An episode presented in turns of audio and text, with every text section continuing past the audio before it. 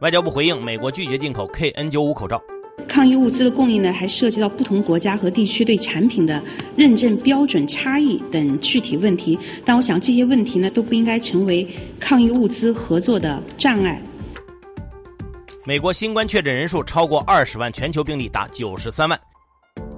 疫情冲击澳门博彩业，三月收入同比降八成。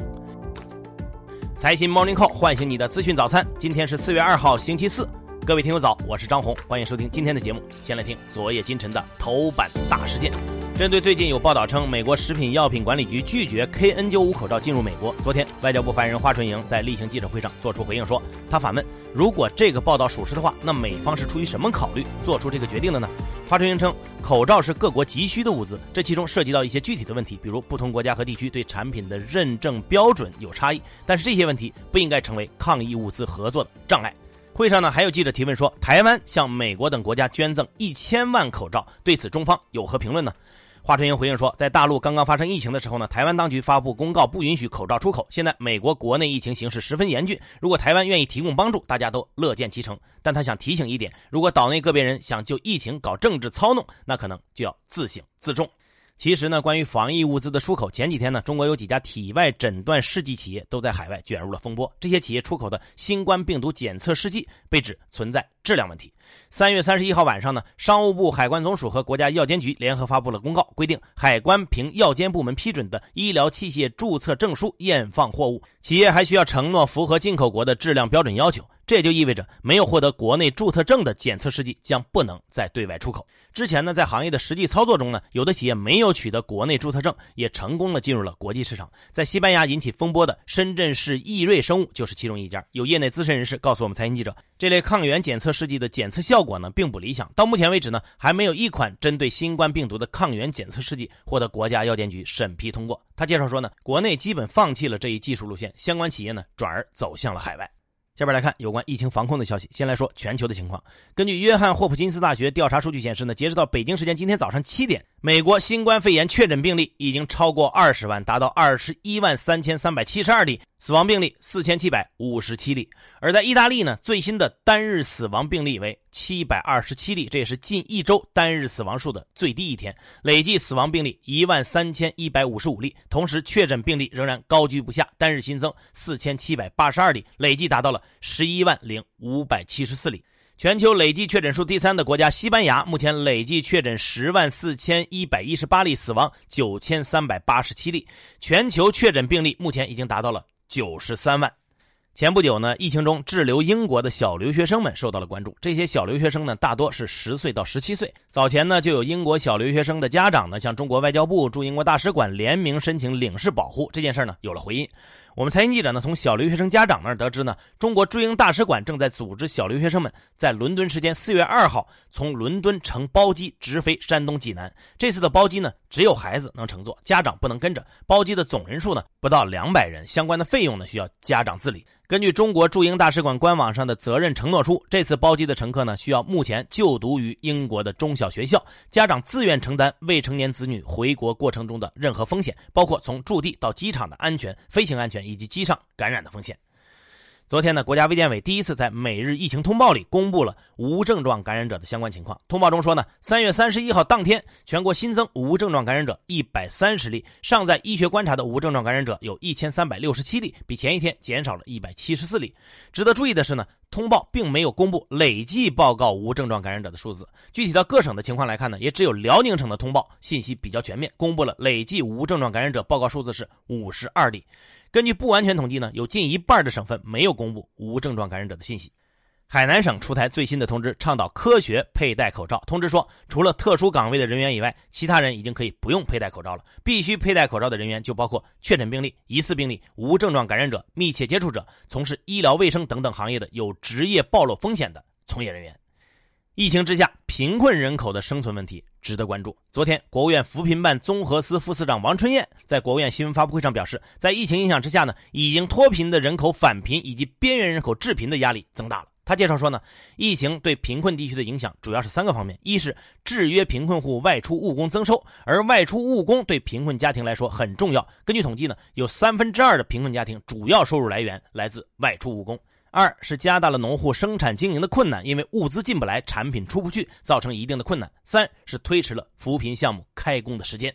疫情也在严重冲击澳门的博彩业。三月，澳门博彩收入五十二点五七亿澳门元，同比下跌百分之七十九点七，这是连续第六个月的下跌。虽然和二月相比呢，环比上升了百分之六十九点四，但仍然不到一月份收入的四分之一。如果看整个一个季度呢，澳门的博彩收入同比下降了百分之六十。这背后最大的原因就是旅客数量的大幅下滑，因为从一月底开始，内地暂停签发了赴澳门自由行签注，同时叫停了团队出境游的业务。这几天呢，澳门每日出入境人数都维持在一万人以下，旅客人数更是降到了一千人以下。摩根士丹利的报告指出，澳门博彩业的衰退将延长到今年的十月。过于依赖博彩业，也让澳门的整体经济出现了风险。三月十九号，澳门政府在最新的财政预算案草案中就表示，由于博彩税收减少和政府抗疫支援措施开支增加，预算收入不足以应付预算开支，因此超额使用财政储备中的三百八十九点五亿澳门元填补预算赤字。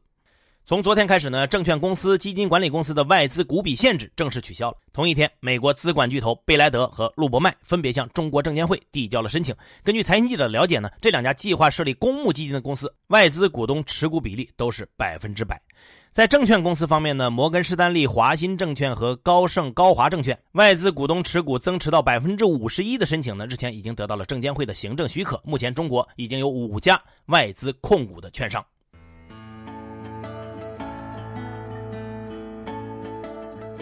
好，接下来关注今天的财新说。疫情大大的冲击了经济，有人因此提出说取消2020年的 GDP 增速目标。但中国社科院学部委员于永定认为，必须要有一个目标。他建议呢，可以根据一季度的 GDP 增速和国内外疫情的发展，推算后三个季度的增速，得出一个比较适当的全年增速目标。一季度增长很可能为负，如果再追求接近百分之六的全年增速的话，意味着后三个季度经济很可能过热，因此不应该再拘泥于是否达到六或五点五这个目标呢？可以比目前的实际情况定的偏高一点，有利于动员经济的力量。如果把目标定的过低或者没有目标的话，企业和官员就会失去坐标系和努力的方向。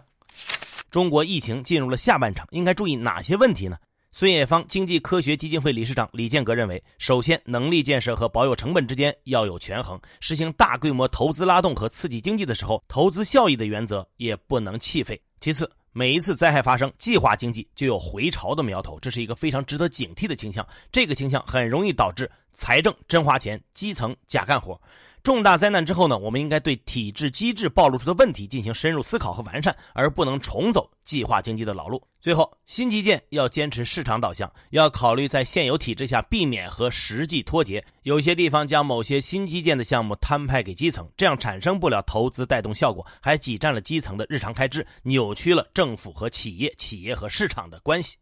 最近，多个国家和地区出于粮食安全的考虑，采取了粮食出口的限制，这有可能引发粮食危机吗？苏宁金融研究院研究员陆胜斌、顾慧军认为，当前全球的粮食产量已经稳定超过需求，库存充足。经过测算呢，就算在全球粮食产量锐减百分之三十二以后，剩余的产量和库存仍然能维持全球一年的需求。但是如果主要粮食出口国都大幅限制粮食出口以应对本国的需求的话，那么全球的供需平衡将会被打破，以粮食进口为主的国家将会受到明显的冲击。对中国来说呢，当前中国大米库存足够满足全国九个月月的。需求小麦库存满足全国十三个月的需求，粗粮库存满足九个月的需求，因此中国没有粮食短缺的担忧。更多专家观点，请收听财新 FM。你可以通过财新 App 右上角的小耳机找到我们。接下来是一线短消息，看看今天有哪些重要资讯不容错过。财政部消息，截至三月底，二零二零年发行地方债券一万六千一百零五亿，其中新增债券一万五千四百二十四亿，完成中央提前下达额度的百分之八十三点五。中国三月财新制造业 PMI 录得五十点一，比二月的历史低点回升九点八个百分点。昨天，国家税务总局发布通知表示，个税退税可以放弃，但要补税的需在六月三十号前补缴，否则将面临每日万分之五加收滞纳金。近日，全国股转公司向各大券商下发通知，划定了投资者开户率指标，逾期没有达到相关要求，会被采取相应措施，并在职业评价中给予扣分。星号 ST 保健昨天公告称，上交所决定终止公司股票上市，公司股票将在四月十号进入退市整理期交易。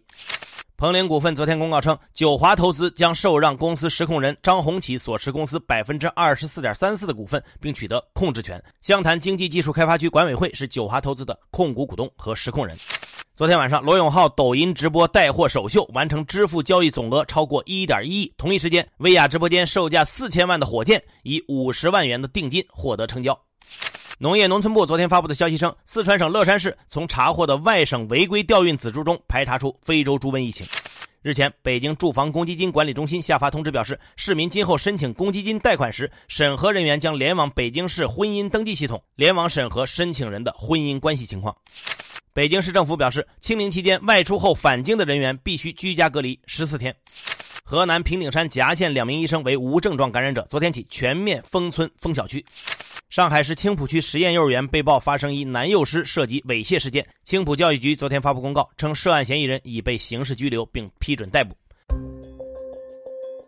最后是国际资本市场，美股全线收跌，道指跌百分之四点四四，报收于两万零九百四十三点五一点；纳指跌百分之四点四一，标普百指数跌百分之四点四一。美国大型科技股中，特斯拉跌幅超过百分之七；邮轮股和航空股中，嘉年华邮轮暴跌百分之三十四，美联航下跌近百分之二十。国际油价下跌，WTI 原油跌百分之零点八三，报收于每桶二十点三一美元；布伦特原油跌百分之六点一一，报收于每桶二十四点七四美元。